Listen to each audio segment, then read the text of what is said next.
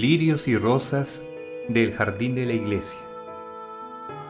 Rasgos infantiles de las vidas de niños y niñas santos, escritas por el padre Sendra, jesuita.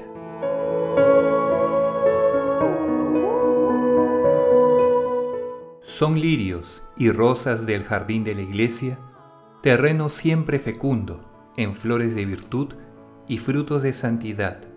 Son azucenas de pureza y rosas de caridad, violetas de modestia y siempre vivas de amor de Dios.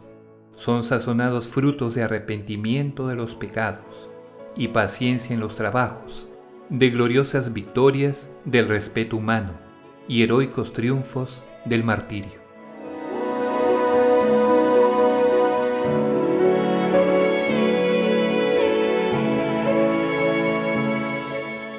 Santa Eulalia.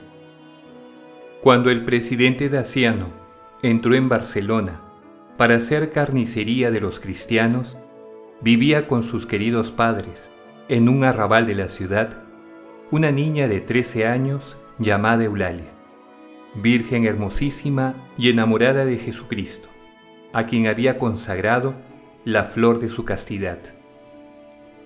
Deseosa del martirio, presentóse ella sola al tribunal y con firmeza y candor angelical reprendió al tirano por la crueldad que mostraba en los tormentos, abusando de la debilidad y ternura de los niños y niñas cristianos. Asombrado de todo carácter en niña tan pequeña, ¿quién eres tú? le dijo furioso el juez volviéndole las espaldas, que así te atreves a ir contra el mandato de los emperadores?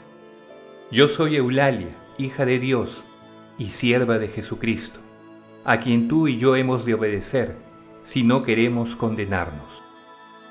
Rugió de coraje Daciano al oír esta respuesta, y ya iba a atravesarla con su espada cuando agregó la niña. ¿Así te muestras valiente con una niña de trece años? Y retirándose el tirano avergonzado y furioso, fue a dar orden de tenderla en el suelo y azotarla con garfios, y abrazarle sus carnes con planchas encendidas, y rociar sus llagas con aceite hirviendo y plomo derretido, hasta que clavado en cruz, aquel cuerpecito virginal, al par de su divino Maestro, voló su alma al cielo. Respuesta tradicional. ¿Cómo te llamas, niño? Me llamo fulano de tal servidor de Dios y servidor de usted.